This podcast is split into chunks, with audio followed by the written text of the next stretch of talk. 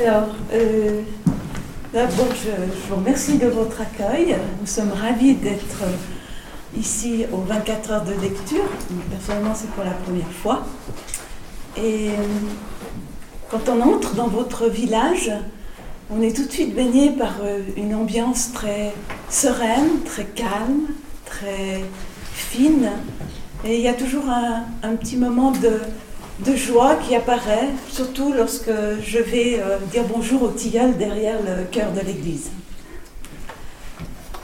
Euh, Eduardo, saxophoniste, compositeur d'origine argentine, va euh, m'accompagner, il va soutenir mes textes. Et si jamais vous avez envie d'aller voir son site sur internet, n'hésitez pas, vous pouvez retrouver tous les concerts qu'il va donner prochainement. Et voilà, un petit coup de pub, ça ne fait pas de mal. Euh, personnellement, mes textes, euh, que dire? Mes textes, ce n'est pas de la prose, ce ne sont pas des poèmes en vers. C'est plutôt une, une matière, une texture que je pose sur une page blanche. Et il y a un rythme, il y a une pulsion, il y a une, un- une ligne continue. Et c'est comme ça que je, conçois l'écriture. Il y a du plein, il y a de la matière, mais il y a aussi une forme de silence peut-être, une forme de, comment dire, de, vacuité qui est tout aussi importante que les mots, la matière, l'encre. Et c'est un jeu comme ça. Euh, mon rêve, c'est de travailler justement la présentation de mes textes, mais ça viendra peut-être. Pour l'instant, je n'ai fait que d'imprimer un petit recueil et de créer ces livres armoires. Ces livres armoires, ce sont huit livres armoires. Ce sont des petites pharmacies, euh, des petites armoires à pharmacie, donc que j'ai été chinée, notamment dans le canton de Vaud, toutes délabrées, que je me suis amusée à reconditionner et à y déposer mes textes. Donc euh, c'est un contenant atypique, c'est un petit jeu sympa euh, que je me suis octroyé et puis C'est d'ailleurs il y a trois livres armoires qui sont actuellement exposés à l'exposition Ressources à Rossinière dans le Pays d'en haut. Je vous encourage à, y aller. Ça c'est mon petit coup de pub. Euh, parce qu'il y a 70 exposants qui exposent en plein air dans le village, le merveilleux village de Rossinière. Et donc, euh, je, vous encourage à découvrir cette expo qui concerne les, récup et la nature. Donc, euh, c'est assez ludique aussi. Bien. Euh, quoi dire d'autre? Ben, Je crois que l'introduction est pratiquement terminée. Euh, en ce jour de 16 septembre, j'aimerais dédicacer ma lecture à toutes les personnes qui n'ont pas le droit de s'exprimer, qui n'ont pas le droit de, parler, qui n'ont pas le droit d'écrire, de lire, de danser, de jouer de la musique. Personnellement, je vis dans un pays où, depuis ma naissance, je suis libre d'expression. Mais il ne faut pas oublier que, très rapidement, subitement ou même insidieusement, la liberté d'expression peut tomber du jour au lendemain.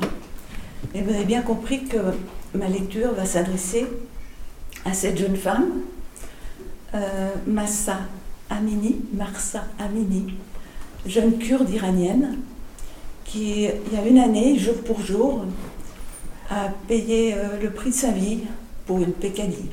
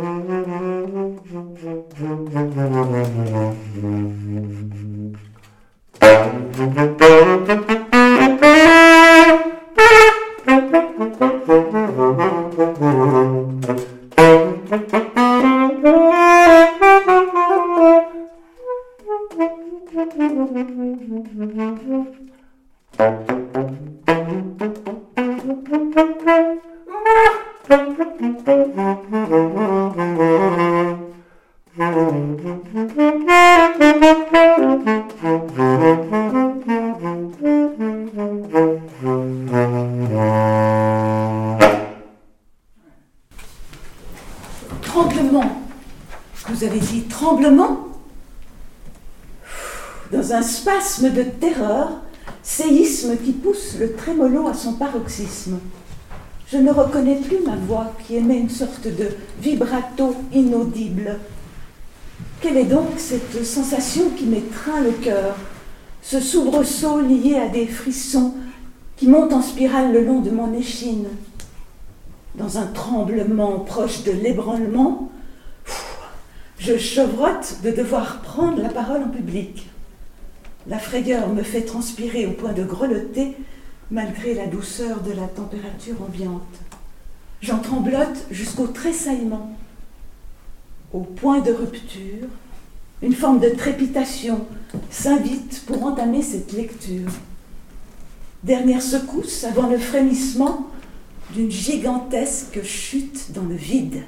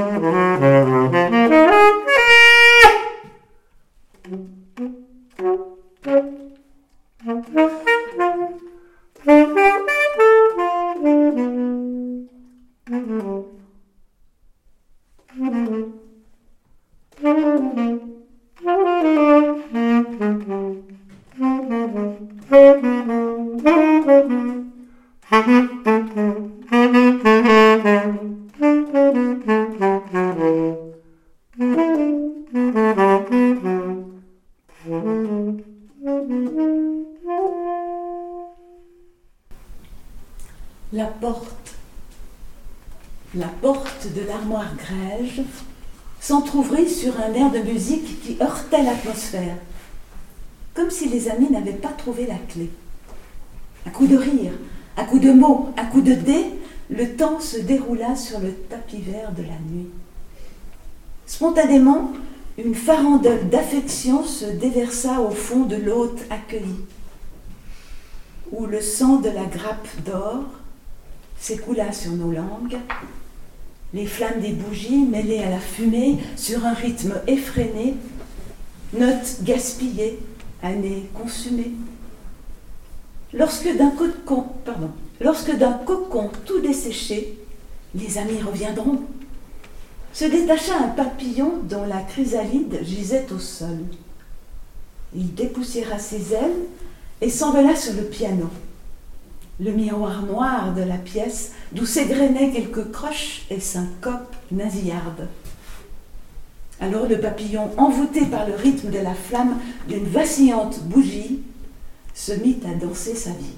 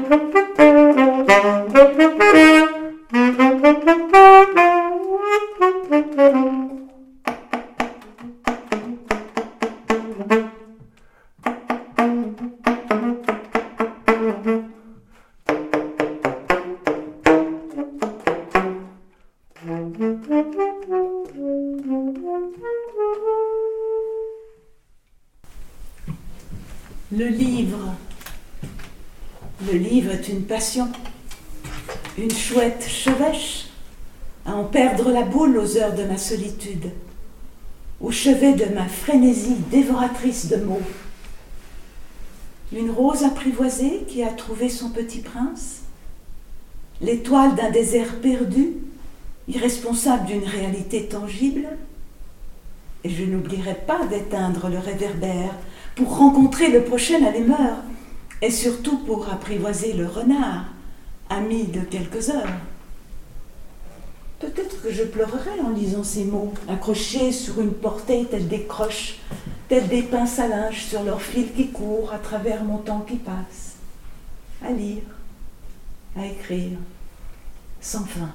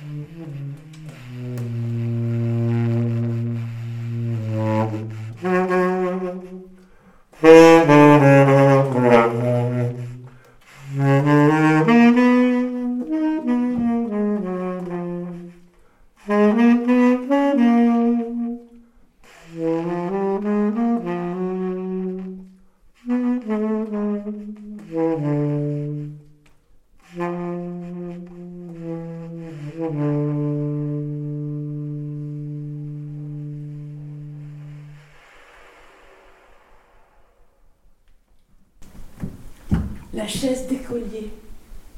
La chaise d'écolier trouvée dans le préau, abandonnée depuis un certain temps, en bois de chêne, résistant à toutes les épreuves des assauts juvéniles, la voici en dehors de la classe qui lui était assignée. Elle aborde ce siècle en toute sérénité, enfin libérée, recyclée. Combien d'enfants a-t-elle aidé à bien écouter, à se tenir convenablement durant des heures et des heures? A-t-elle soutenu les fesses d'un premier de classe, les rondeurs d'un chahuteur ou le calipige popotin d'une enfant rebelle, hostile à l'écoute de la maîtresse?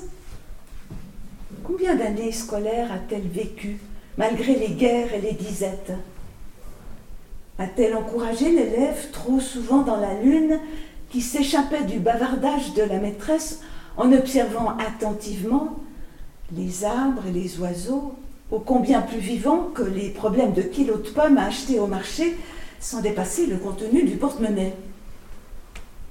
Il y a eu aussi les heures où les enfants chantaient et révisaient leur solfège. Ces sons qui transperçaient le bois à lui donner des frissons jusqu'à ses pieds. La petite chaise d'écolier, tannée par les astiquages de toutes sortes, usée par la transpiration des cancres, qui devant le tableau noir comme une page blanche, n'arrive pas à donner le mot ou le chiffre exact, sous la honte d'avoir une fois de plus fait rire toute la classe qui lâchement se solidarise aux remarques humiliantes du maître. Moiteur de la peur, s'imprégnant une fois encore dans le bois de la petite chaise. Enfant esselé, mais par elle soutenu, en attente de la délivrance de la cloche qui provoque le lever de toute la classe, surgissant enfin en bande libérée dans le préau tant convoité. Et puis vient chaque année le jour des grandes vacances tant désirées, le jour où la petite chaise perd ses compagnons pour quelques semaines. Elle va se reposer. Ce ne seront plus les mêmes enfants qui viendront à la rentrée. De nouveaux élèves arriveront. Avec ses trois crans, pas de souci pour s'adapter à la hauteur du nouvel enfant, qui arrive plein d'histoires à raconter, des aventures de toutes sortes pour frimer ou faire peur aux filles, qui gloussent de plaisir de se retrouver tous ensemble.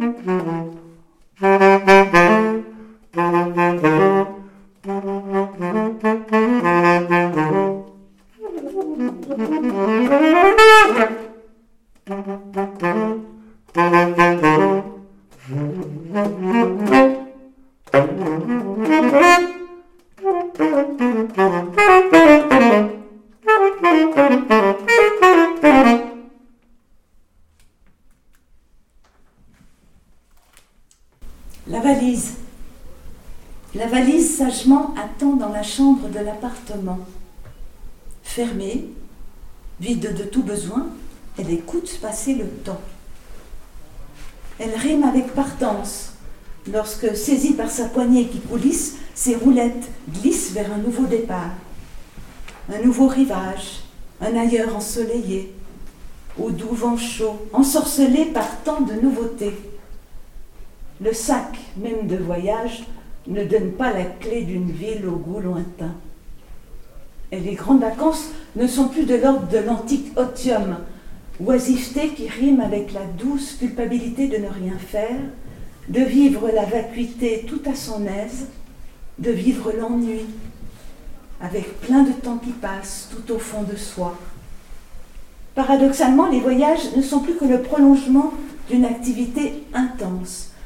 Comme sur des roulettes, de nos jours, on fait un pays, sans même percevoir la pointe néocoloniale que cette expression sous-tend.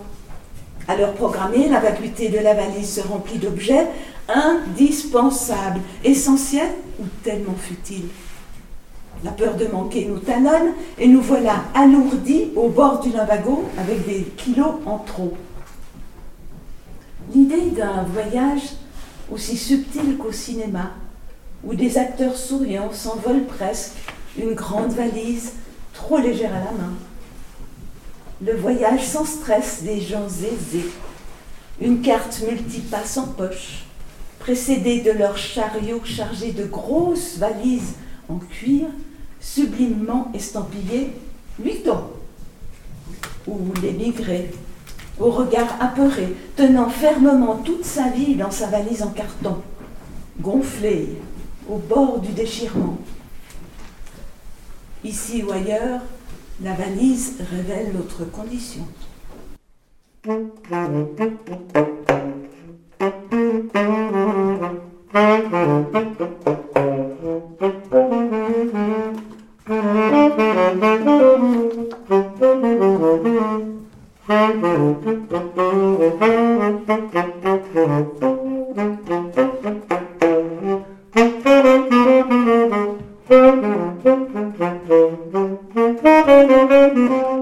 Thank you.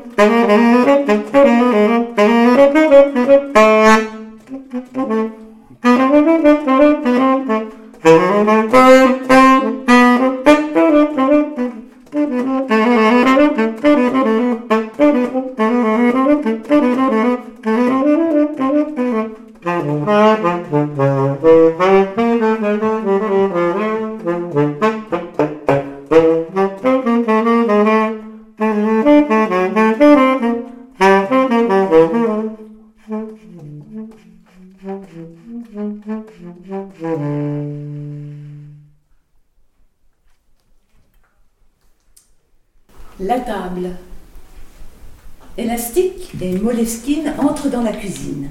Craque pour un croc à plein croc. Englouti à pleines dents. Une furtive petite agape de gourmande, pendant que le chat lappe une tartine et les restes d'un repas.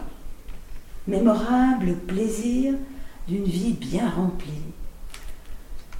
Il me vient l'envie d'un chocolat à la mexicana, chaudement épicé par de lointains tropiques, tombé à pic parmi toute cette mangeaille. Pour s'accorder à l'ensemble de la table vert turquoise issue des mers du sud qui s'étale bordée de noir tel de la lave. Ce turquoise m'emporte très loin, toute transpirante, à grosses gouttes, un fameux été qui, sans aucun doute, a fini par déraper. Hors cadre, hors norme, tellement bizarre d'être subitement volage sous les palmiers tout cocotiers. Il serait dommage de rater le homard sur cette plage tropicana.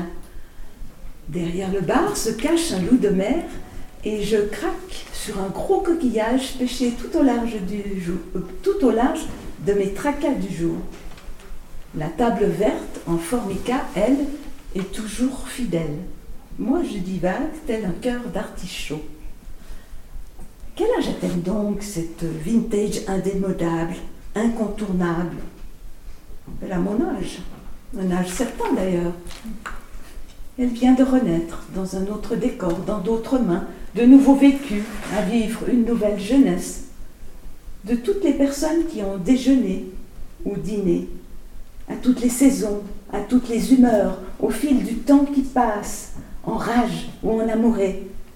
Qu'en pense-t-elle donc, cette table vert turquoise de nos humeurs, de nos chagrins, qui ont ruisselé sur sa surface, à ces gris quotidiens, tout sauf mutins, à ces rires joyeux qui ont ponctué quelques festins.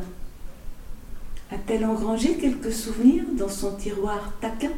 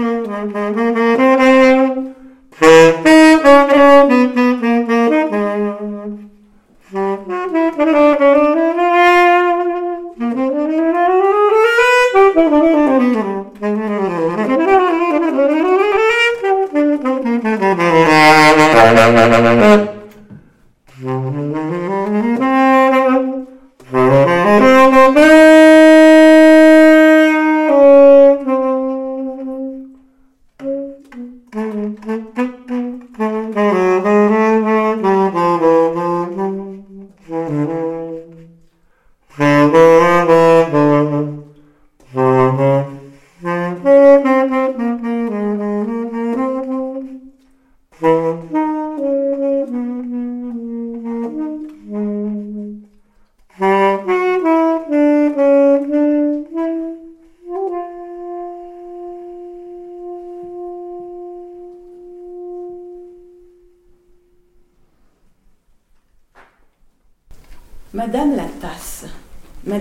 Se tient avec le pouce et l'index, le petit doigt dirigé en diagonale, très loin de celle du fou.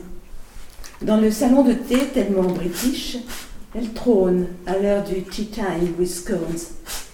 La petite cuillère à mocha côtoie les motifs de bleuet ou de rose, signés du fameux petit poisson d'oignon. Mille fleurs peuvent l'entourer à son insu pour séduire ses invités. Bien séance oblige, il est essentiel de bien se tenir et de maîtriser en plus la sous-tasse, sous-vêtement coquin, qui soutient non pas sa gorge, mais son sein, sous nos doigts telle une poignée de main. Elle porte parfois deux anses, et se prénomme alors trembleuse, une attention particulière aux anciens sans doute.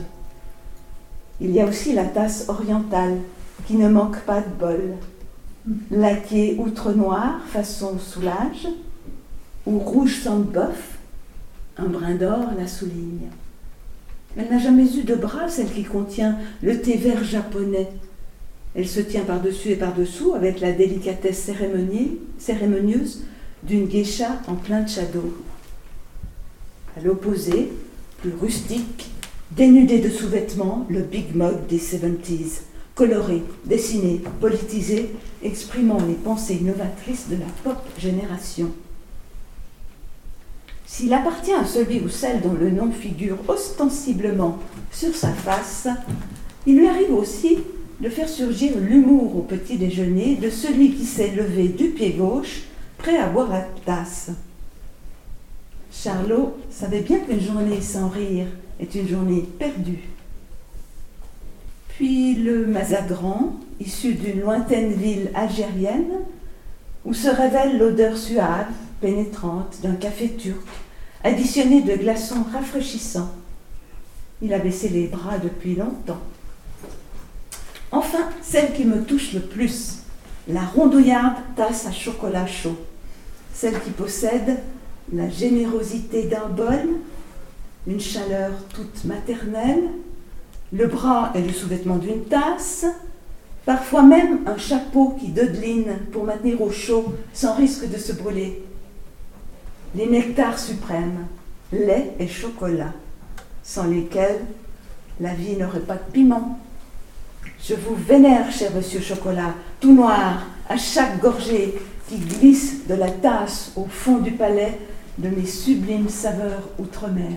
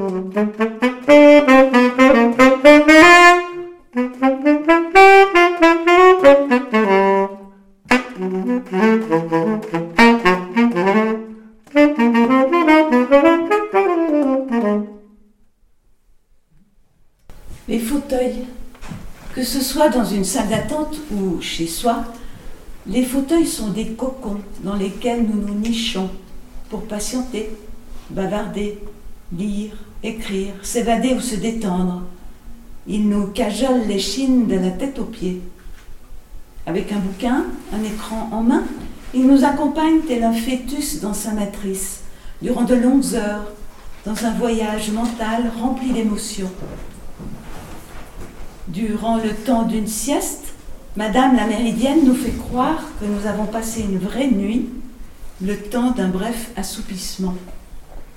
Qu'ils aient la rigueur d'un Voltaire planté bien droit, prêt à répondre du tac au tac, ou l'apparence plus relaxe d'une bergère aux belles oreilles contre lesquelles nous nous épanchons, même dans la coque gonflée d'un crapaud solitaire, fauteuil rime avec accueil au point de nous faire chavirer, le fauteuil à bascule ne s'en prive pas.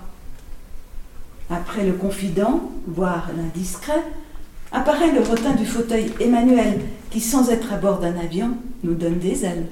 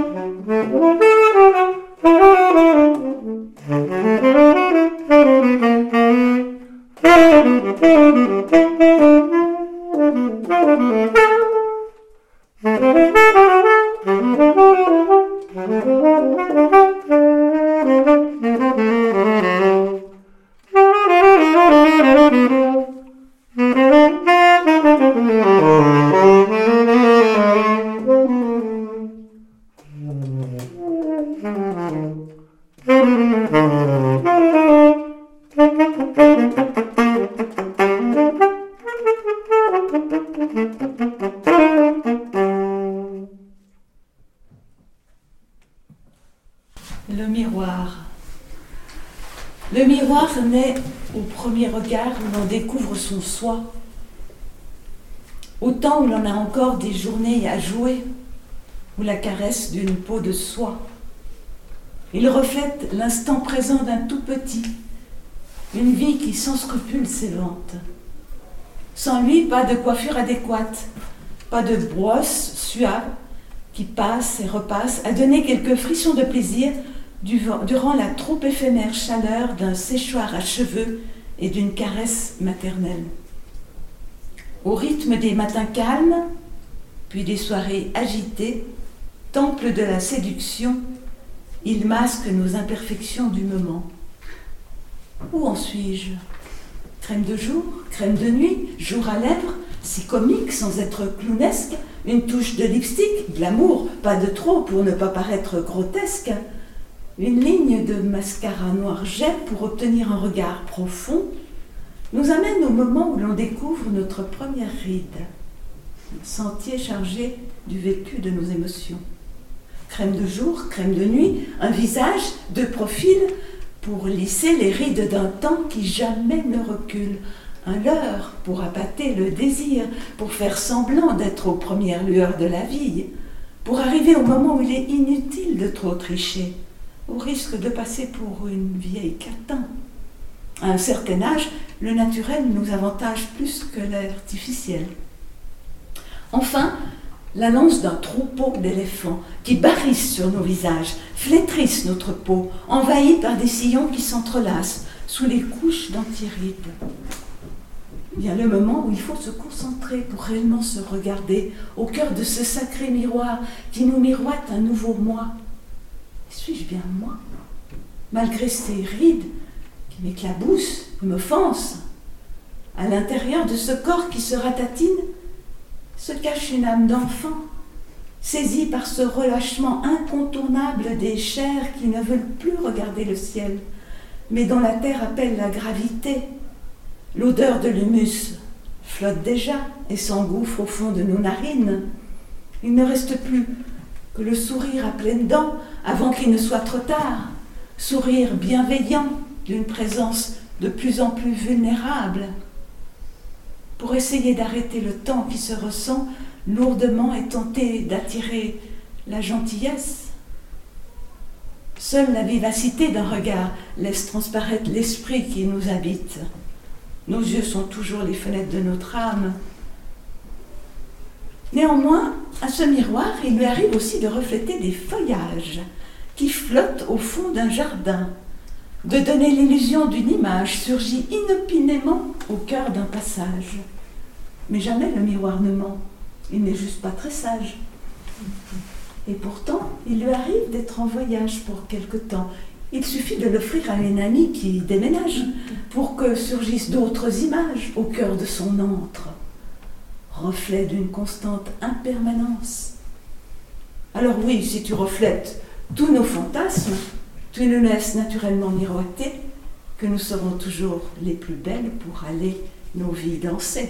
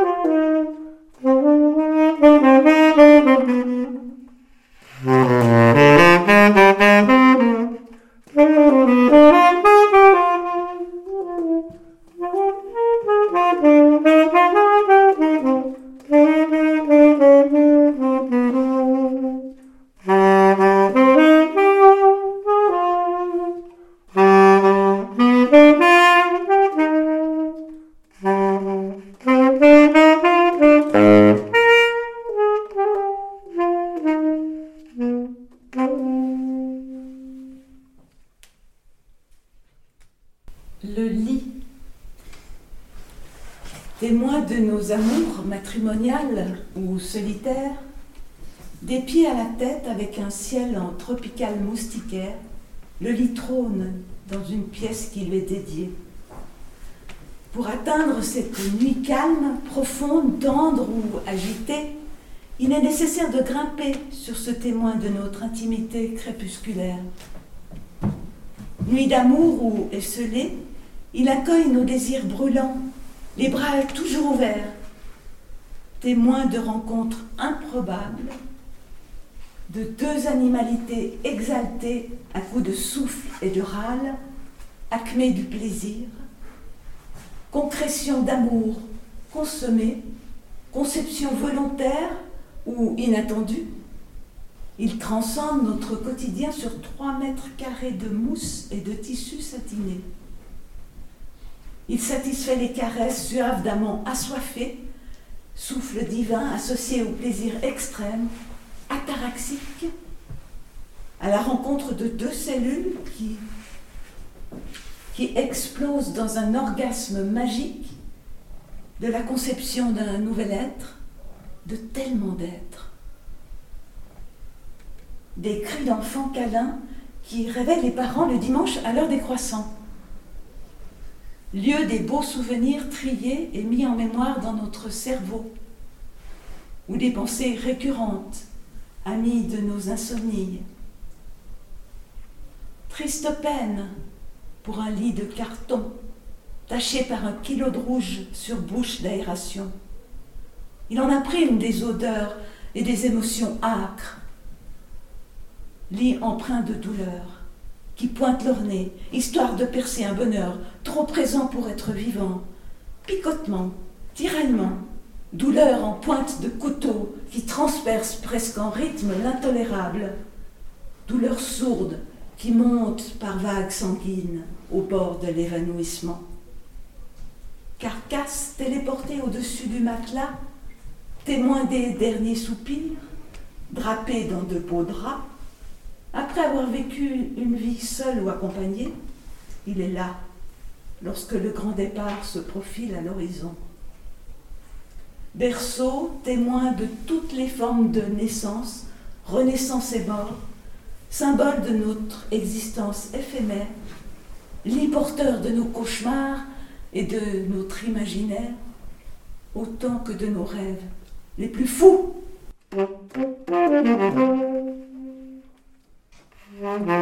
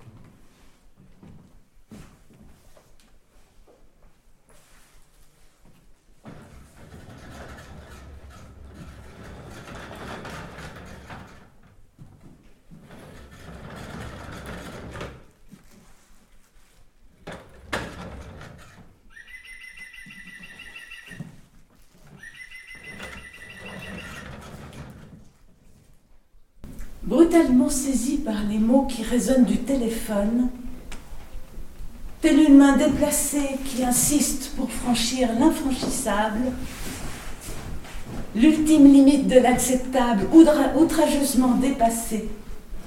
Arrêt sur image sonore. Les mots s'égrènent mais n'entrent pas dans mon cœur figé, qui se dégonfle de l'intérieur, qui sointe de je ne sais quoi au fur et à mesure que les syllabes martèlent mon crâne tristesse qui monte de je ne sais où, qui rougit les yeux au bord des larmes, qui rejoint une invivable rage intérieure mêlée à une sensation de sabotage programmé de longue date qui ne m'appartient pas. Antédéluvien destin qui me dépasse. Un égo s'est imposé à l'autre. Il écrase un amour naissant, si ingénu qu'il en aurait presque redécouvert l'authenticité de l'enfance. Beaucoup de narcissisme à chercher l'autre à son image, jeté dans ce miroir qui d'un coup explose. Le tableau idyllique s'est effondré, son image s'est délitée d'un coup. Seule la tristesse fait naufrage dans un océan d'orage. Seul un arc-en-ciel, témoin d'un éphémère passage, d'une existentielle impermanence. Mm-hmm.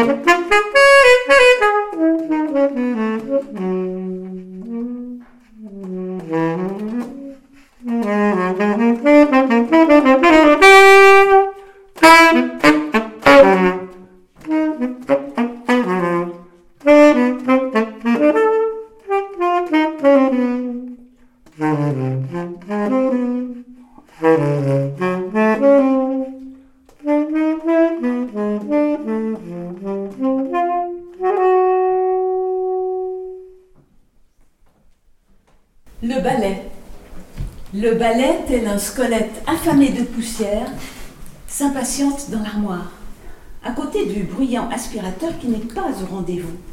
Manche retroussée, au garde à bout, son dos raide est prêt à survoler le parquet. Avec une belle moustache plus ou moins longue qu'il porte en brosse, toute drue et bien fournie. L'apprenti sorcier dessine rondes et volutes diaboliques dans un espace hivernal, laissant apparaître des grains de lumière qui dansent eux aussi parmi les minons.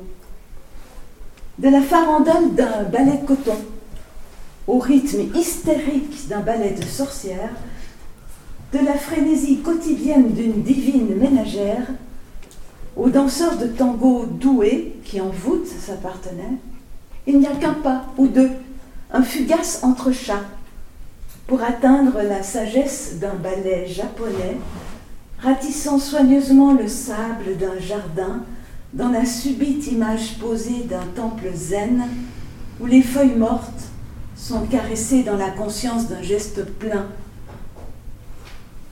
poussière maîtrisée jour après jour, durant à peine quelques secondes, toute notre vie scrupuleusement nous nettoyons celle qui nous entoure. Poussière d'étoiles qui, au dernier jour, nous enveloppe des flocons de son intangible linceul blanc.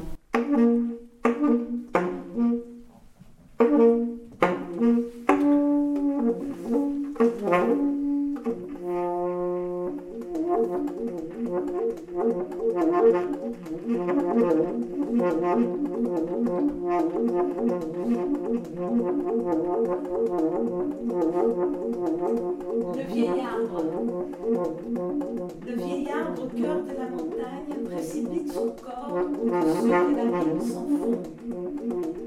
Poli par le vent, lavé par la pluie, dénudé par les tempêtes, seul subsiste son essence.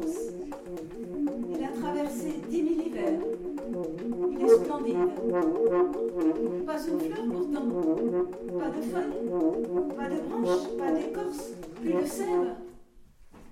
Il a concentré la quintessence de son expérience séculaire.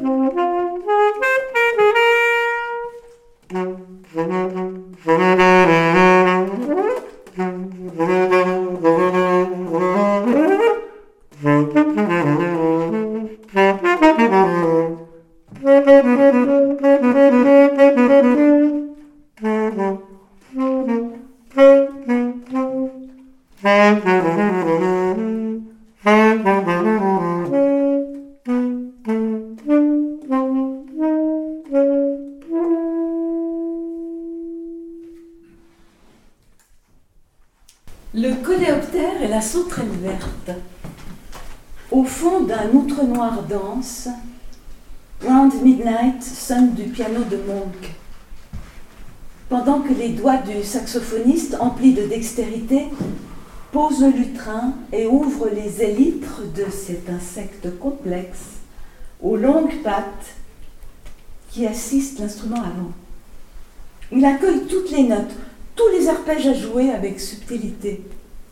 Les envols de grosses blanches, gorgées de groove, qui s'éventent dans l'atmosphère, tandis que des triolets perlés tressautent allègrement d'une octave à l'autre. Farandole de diversité, petites croches qui s'agglutinent, double croche pointée au tempo indiqué.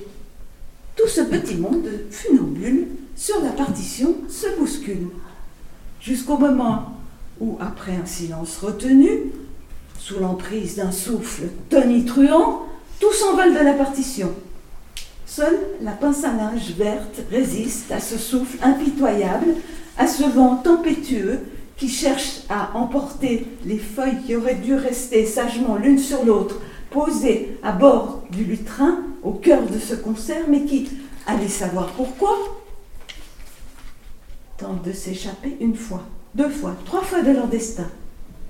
Pince à linge en bois au toucher rustique, pince colorée en plastique, ces sauterelles qui tressautent sur le rythme d'un phrasé chaotique, en pincerait-elle pour cet insecte acrobatique Au bord des cordes de la portée, qui ne tient qu'à un fil, plus rien ne retient les notes sensibles, qui veulent donner de la texture, qui cherchent à s'évader pour exprimer du grain à une interprétation unique et sublime. Pour replier le lutrin, veuillez consulter la notice d'explication en ligne.